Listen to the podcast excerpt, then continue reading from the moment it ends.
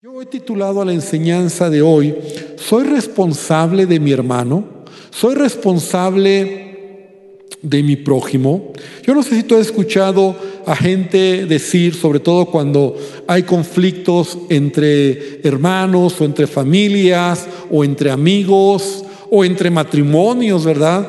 Cuando hay conflictos, esta frase tan común que, que escuchamos decir, si me quiere, que me busque. Si Él me quiere que me busque, yo no lo voy a buscar. Si Él está arrepentido, que venga y que me busque.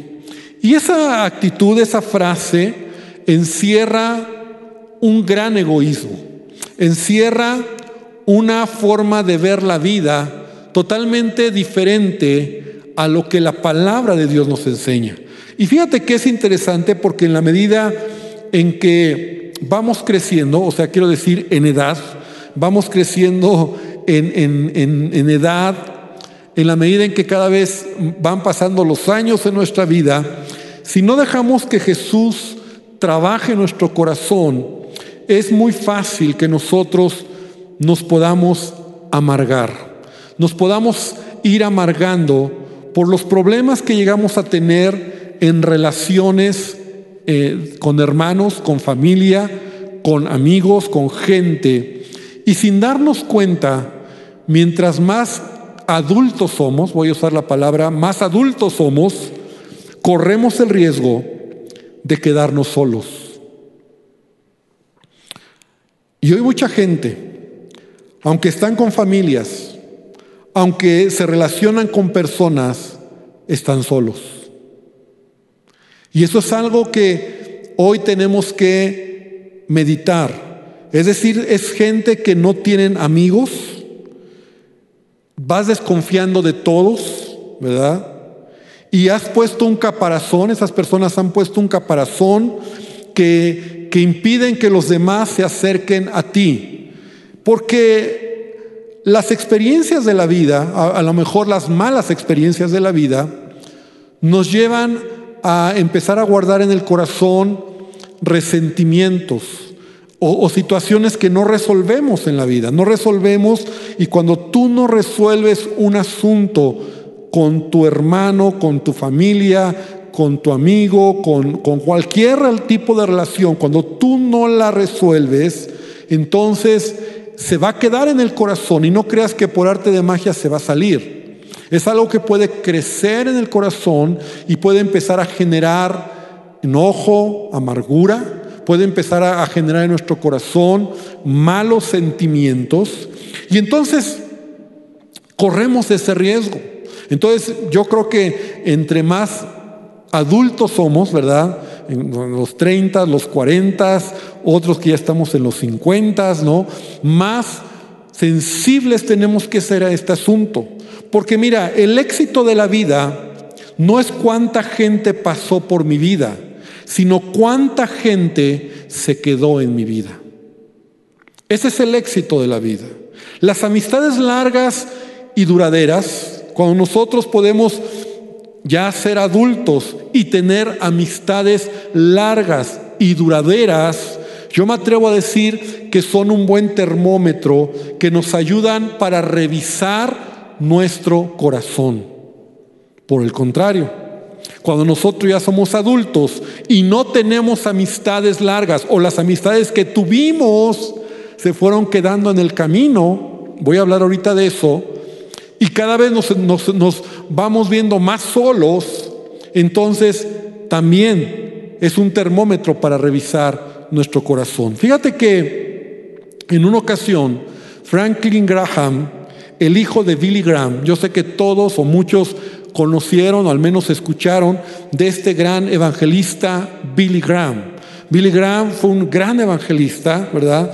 Y él murió a los 99 años, hace unos años murió. A los 99 años él murió. Fue un hombre que predicó el Evangelio y era muy relevante en los Estados Unidos, de donde él era muy conocido, eh, Billy Graham, en todo el ambiente cristiano y en todo el mundo era oído Billy Graham. Entonces su hijo, que se llama Franklin Graham, o Graham, Franklin Graham, una ocasión escribió cuando su padre murió, escribió lo siguiente, Me siento orgulloso de mi padre que siempre tuvo relaciones de amistad sanas. Su equipo de trabajo que está aquí en el funeral tienen un promedio de 60 años de haber estado trabajando con él. Sus más cercanos fueron sus amigos por 60 años. Cuando yo escuché o cuando yo leí eso que él escribió, eso me impactó. Porque él fue un hombre muy relevante, fue un hombre que hasta el último de sus días tuvo un buen testimonio y siempre glorificó al Señor, una familia, hijos, pero también tuvo amistades largas. Y su hijo lo pudo identificar. Mi padre, la gente que trabajó con él, muchos de ellos en promedio oscilaban en los 60 años. Imagínate una amistad, no solo de amistad, sino de trabajo con alguien de 60 años. Eso habla de que, de que tú puedes establecer relaciones correctas, sanas, ¿no? Y en una ocasión se hizo una encuesta a personas exitosas, y esto es una revista, ¿verdad? Y a empresarios, a padres, a madres con hogares sólidos, gente próspera, gente que le iba bien, bendecida. Y en esta encuesta encontraron algo en común. El 87% de estas personas coincidieron que parte de su éxito estaba en desarrollar relaciones sanas. Relaciones sanas van a traer a tu vida poder eh, caminar correctamente en este mundo. Y por eso nosotros debemos identificar, a lo mejor antes de conocer a Cristo, antes de que tú conocieras a Jesús, tú o yo, ¿verdad? Éramos personas que a esto no le dábamos importancia. Es más, si tú hoy como hijo de Dios no le has dado importancia, yo te quiero decir que sí tenemos que darle importancia a tener relaciones sanas. Y, y voy a hablar en esto. Pero sabes, antes de conocer a Cristo, a lo mejor nosotros estábamos metidos en pleitos, en enojos, en conflictos. Yo no sé si tú te acuerdas tu vida sin Cristo, ¿verdad? Y yo espero que tú puedas decir un antes y un después, o haya un antes de Cristo y después de Cristo. Pero si tú puedes identificar, a lo mejor tú me puedes hoy dar la razón y decir, sí, antes de Cristo yo era una persona que me peleaba, que discutía, que me enojaba con todos, que no me interesaba lo que sucediera, o sea, no me importaba yo era una persona que yo quería hacer las cosas a mi manera, quería tener la razón y estábamos caminando de esa manera antes de conocer a Cristo.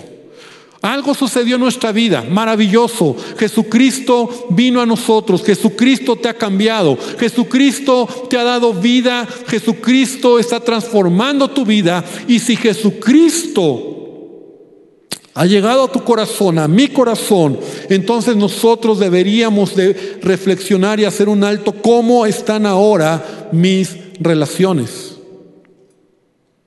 con mis hermanos, con mi prójimo, porque yo no puedo ser el mismo.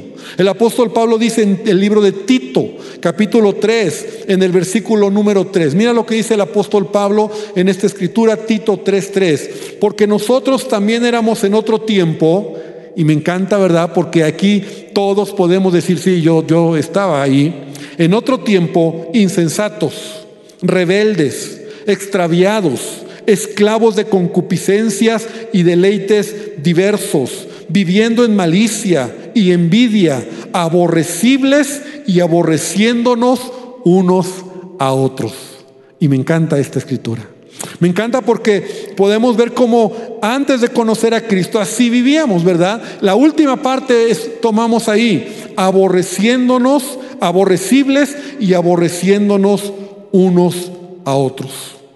Porque cuando no está Jesús en el corazón, es normal que haya odio, enojo, resentimiento, que haya chismes, murmuraciones, que haya pleitos. De hecho, mira, es interesante que eh, en, Gálatas capítulo 5, las obras de la carne, tú has oído las obras de la carne, ¿no? Cuando Pablo menciona las obras de la carne, que yo leí, yo leo por lo menos 17 obras de la carne, de 17, por lo menos 11 tienen que ver con relación con la gente.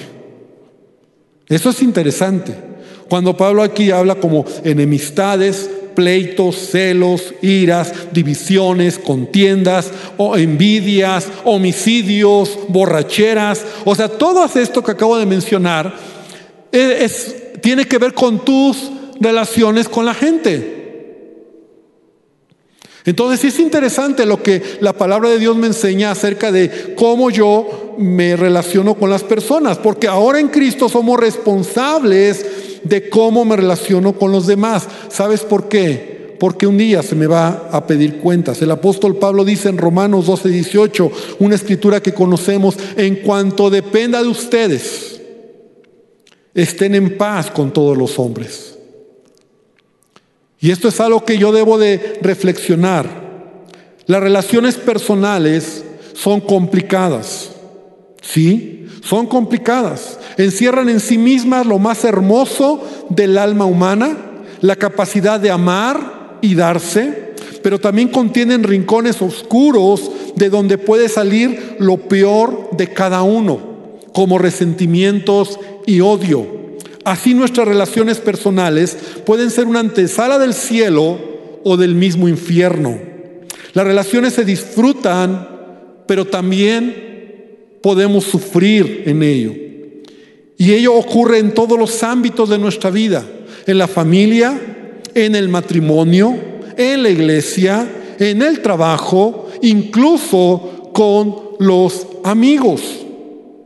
Esta es la razón, amada iglesia, esta es la razón por la cual la palabra de Dios eh, nos da instrucciones, abunda sobre este tema. Y por eso cuando Carlos la semana pasada compartía este tema, me bendijo porque realmente hay mucho que podemos nosotros sacar. El apóstol Pablo en Colosenses capítulo 3, por favor abre tu Biblia, Colosenses capítulo 3, en el versículo número 12.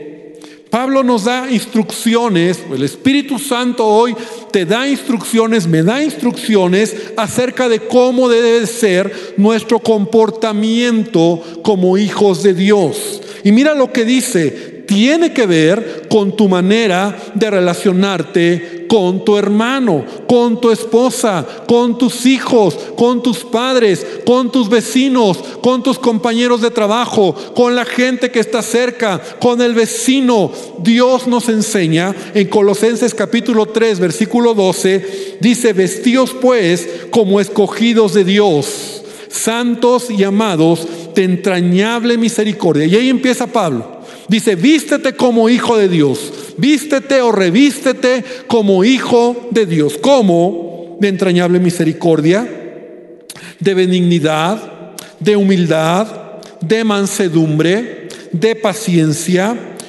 Y aquí el versículo 13 es un poco más personal, soportándoos unos a otros, perdonándoos unos a otros si alguno tuviere queja contra otro y de la manera que Cristo os perdonó, así también hazlo tú. Y sobre todas estas cosas, por si algo no entendimos, vístete de amor, que es el vínculo perfecto. Entonces, el apóstol Pablo aquí nos está hablando puro, puramente sobre la manera en que yo me debo relacionar con la gente que tengo cerca. Y la pregunta que que, está, ¿verdad? Que es el título de mi enseñanza. ¿Soy responsable entonces yo de mi hermano? ¿Soy responsable yo de, de tener que actuar y de cuidar amistades y de eh, llevarme bien con los demás? Y la pregunta muy rápida es, sí, yo soy responsable, tú eres responsable. No podemos responder como Caín. ¿Te acuerdas cuando Dios le preguntó a Caín, ahí en Génesis, en el capítulo 4, en el versículo número 9, cuando Dios le pregunta a Caín, ¿dónde está tu hermano? ¿Y qué contestó Caín? ¿Acaso yo soy guarda de mi hermano? O sea, otra, otra versión dice, yo qué sé, no tengo por qué cuidarlo. O sea, ¿acaso yo soy responsable, yo soy guarda de mi hermano? Y es que Dios le está pidiendo cuentas a Caín Sí, por lo que él había hecho a Abel, por el homicidio que él había realizado. Él era responsable de lo que le había hecho a su hermano. Él era responsable. Entonces el principio que podemos extraer de esta, de, de esta historia, ¿verdad? Que rápidamente la vemos, es Dios también a nosotros nos hace responsables. Y Dios no solo nos hace responsables, sino nos pedirá cuentas de cómo hemos tratado a nuestro prójimo, de cómo nosotros estamos relacionándonos con la gente. Dios nos va a pedir cuentas. A Caín le pide cuentas por el homicidio de su hermano. Y sabes, cada uno de nosotros tenemos que entender esto. Tú y yo somos responsables de cuidar nuestras relaciones, de poder establecer relaciones santas, establecer relaciones correctas, de poder edificar, ¿verdad? En, el nivel en donde tú estás, si es en tu familia, con tu esposa, con tus hijos, con tus hermanos, con tus padres, con tu familia, y de ahí te vas yendo a los que tienes cerca de ti. Yo soy responsable de amar, sonreír y de ver de buena gana a mi prójimo y aún perdonar cuando él me haga daño. Yo soy responsable. Nosotros debemos de entender que esto es algo que está en la palabra. Hay tres relaciones básicas que yo debo de cuidar en mi vida y una depende de otra, pero ninguna la puedo descuidar, porque si descuido una, entonces la otra queda afectada. En primer lugar, yo soy responsable, mi primera relación es mi relación con Dios. Yo soy responsable y es la más importante de cómo, de cuidar mi relación con Dios. Yo no puedo descuidar mi relación con Dios. Amarás al Señor tu Dios con todo tu corazón con toda tu alma, con toda tu mente. Mi relación con Dios es lo más importante. Segundo lugar, es la relación que yo puedo tener conmigo mismo. Es decir, que yo puedo tener una, debo tener una correcta identidad de mí. Porque Cristo quiere darme esa identidad correcta. Cuando yo sé quién soy en Cristo Jesús, tengo una identidad correcta. Y cuando yo estoy bien, entonces puedo avanzar en la vida. No descuidemos también ese punto, ¿verdad? La relación que yo puedo tener conmigo mismo. Porque mira, cuando yo vengo a Cristo, yo puedo llegar a Cristo con complejos, con traumas, con heridas, con eh, broncas. Yo te he platicado de mi propia experiencia, ¿verdad? Una persona que yo tenía mis complejos, tenía eh, muchas cosas que me impedían incluso, porque es la tercera, acercarme a los demás. Pero el problema era porque yo mismo tenía mis propios rollos, que gracias al Señor porque Él ha, ido sanando en mi corazón, Él me ha ido dando esa identidad, sé quién soy en Cristo Jesús, lo que tengo en Cristo Jesús, pero ha sido un proceso. Entonces cuando yo dejo que Cristo sane mis heridas, cuando dejo que Cristo sane mis complejos, me, me dé identidad correcta, lo que yo soy, entonces es la segunda relación que yo debo de cuidar, que yo esté sano, que yo sea una persona que camine en esa plenitud que Él me ha prometido. Entonces, en tercer lugar, yo puedo tener, yo soy responsable, perdón, de la relación con mi prójimo. Pero así como soy responsable de mi relación con Dios y no la puedo descuidar, tampoco puedo descuidar la relación que tengo con mi prójimo. Yo soy responsable. Yo soy responsable. Tú conoces esta parábola, la parábola del, buen samaritano.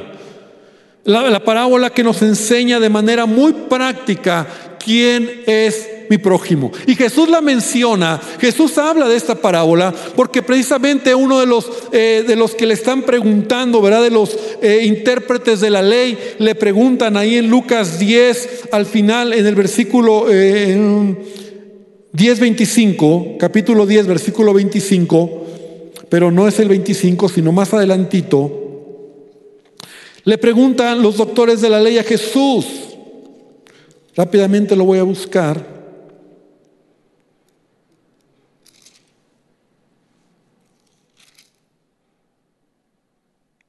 El versículo 29.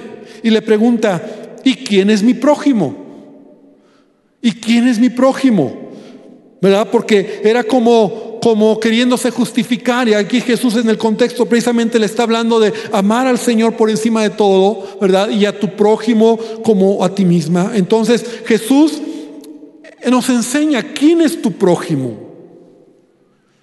¿Con quién tú, eres responsable de tener relaciones correctas, relaciones sanas? ¿Con quién tú eres responsable de poder ver por tu prójimo? Y, algunas, eh, algunas cosas muy interesantes que aquí rápidamente quiero mencionar. Entendemos por prójimo aquellas personas que están cerca de nosotros.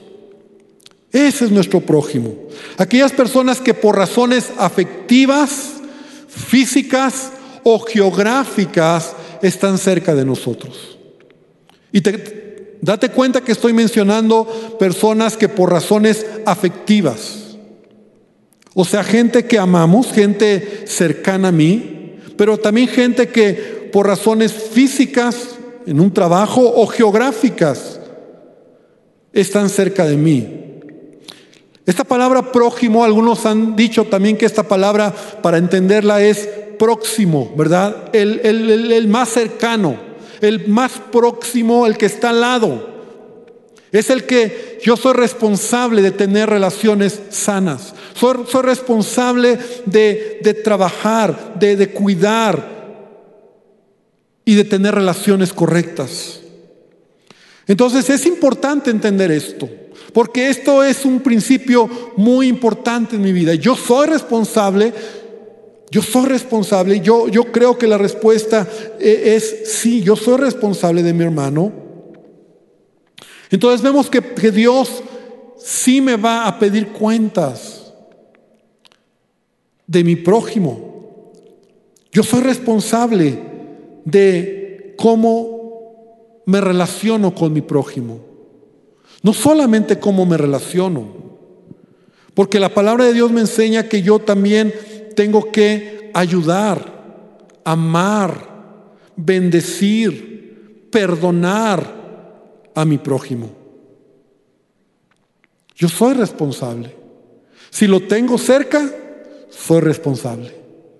Si por alguna razón lo tengo, se me cruza, yo soy responsable. Dios no me va a pedir cuentas por los niños que están en África o por la gente que está en el continente europeo porque no los tengo cerca. Claro que si tú puedes ayudar de alguna manera y se te da la oportunidad, es correcto hacerlo. Pero, pero yo soy responsable de los que tengo cerca de mí. Y entre más cerca, más responsable soy. Yo soy responsable. Si está en mis manos ayudar, yo soy responsable.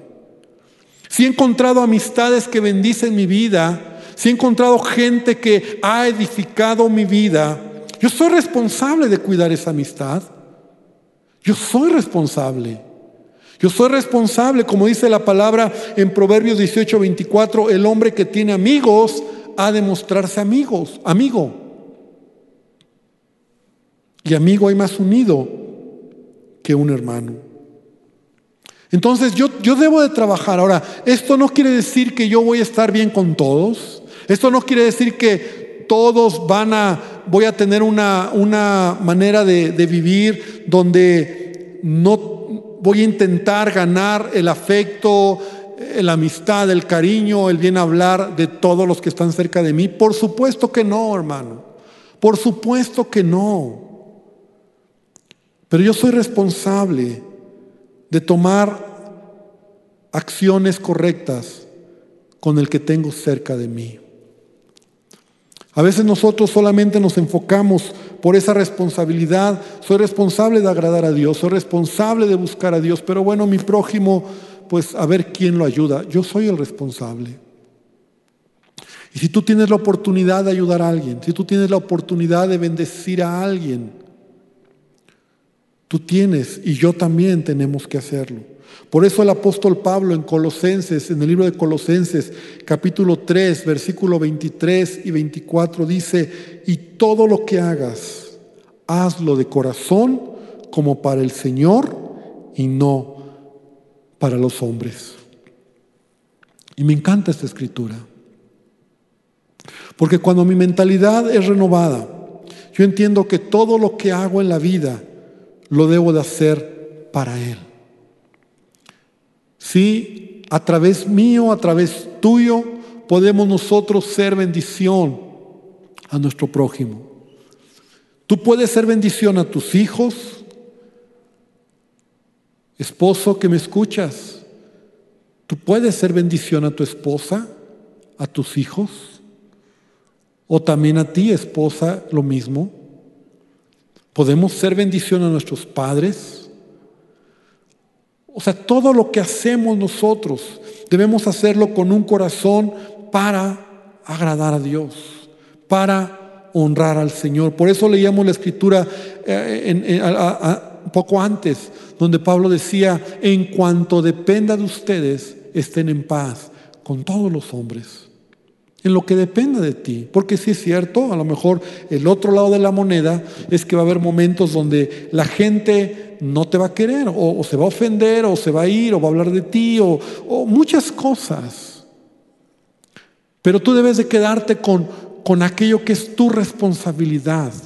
Yo lo hice, yo lo busqué, yo le pedí perdón, yo le ayudé, yo extendí mi mano, yo lo hice, porque yo soy responsable. No necesitas que te vean, no necesitas que te pongan reflectores.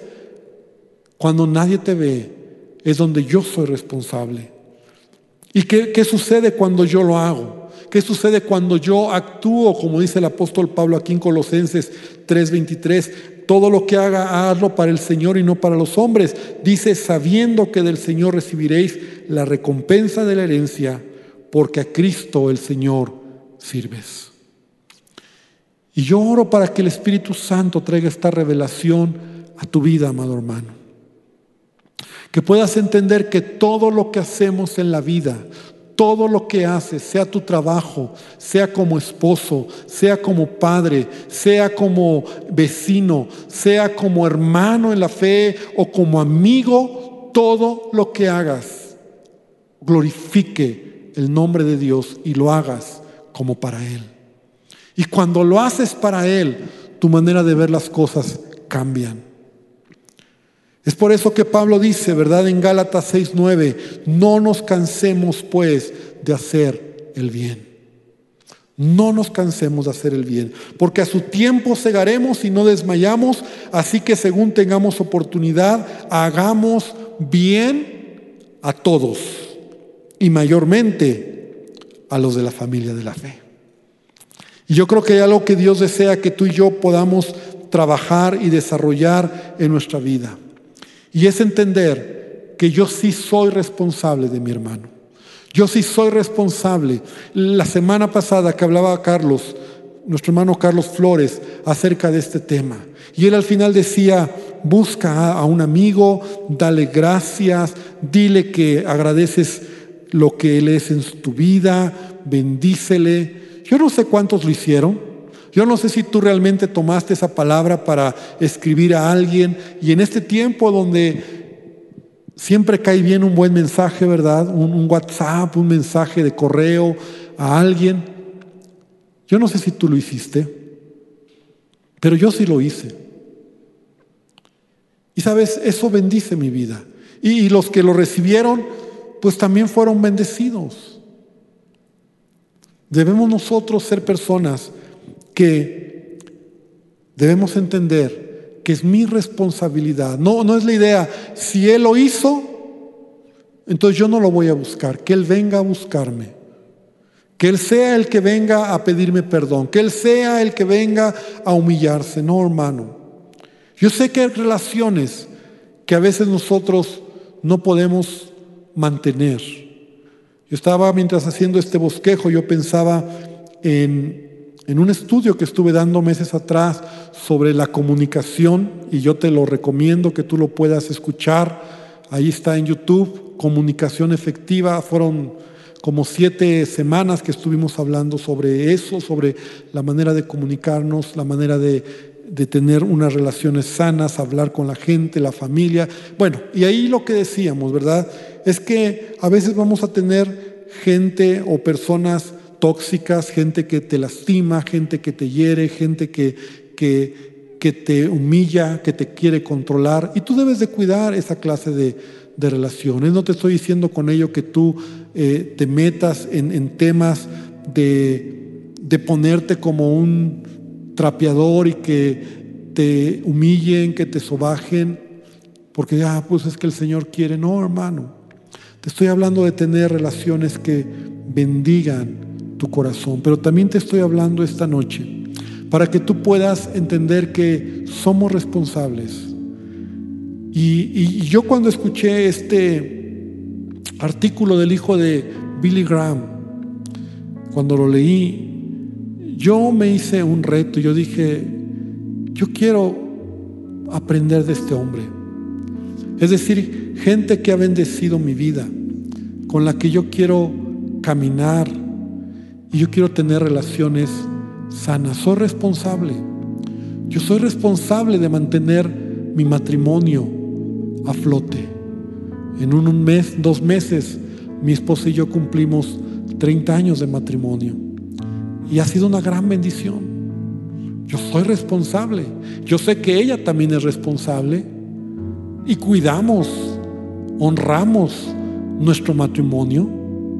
Yo soy responsable de tener una buena relación con mis hijos, con mi nuera, con gente que eh, que tengo cerca, con mis padres, con mis hermanos. Yo soy responsable, con mis vecinos, con la gente que tengo cerca. Y que eh, mientras más adulto soy, no quiero quedarme más solo, sino tener amigos, buenos amigos, y mantener esa gente, porque esa gente ha sido de bendición a mi vida. Y yo quiero invitarte esta noche para que tú puedas tomar esta palabra. Porque la pregunta que tú y yo tenemos que hacernos es, ¿soy responsable de mi hermano, de mi prójimo? La respuesta es sí. A lo mejor tú eres alguien que tiene que soltar algunas heridas, que tienes que, tienes que perdonar gente que te ha lastimado, que te está lastimando, que está hablando mal de ti tienes que soltarla. Tú tienes que decirle, Señor, yo entrego a esta persona. Yo quiero estar sano.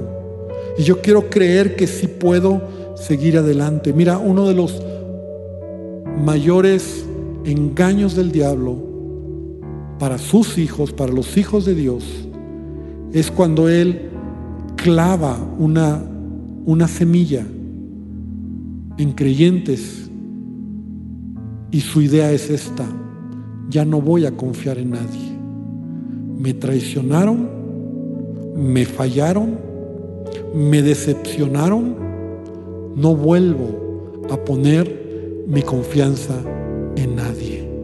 Y ahí incluye familia, iglesia, líderes espirituales o mentores. Y cuando esa semilla o esa, ese dardo entra al corazón, esas personas caminan solos. Esas personas, lejos de tomar un paso para, para bien, están tomando un paso para estar más solos. Carlos mencionaba la escritura de Eclesiastés, hay del solo que cuando cayere no habrá segundo que le levante. Dios nos creó para caminar con relaciones sanas. No es bueno que el hombre esté solo.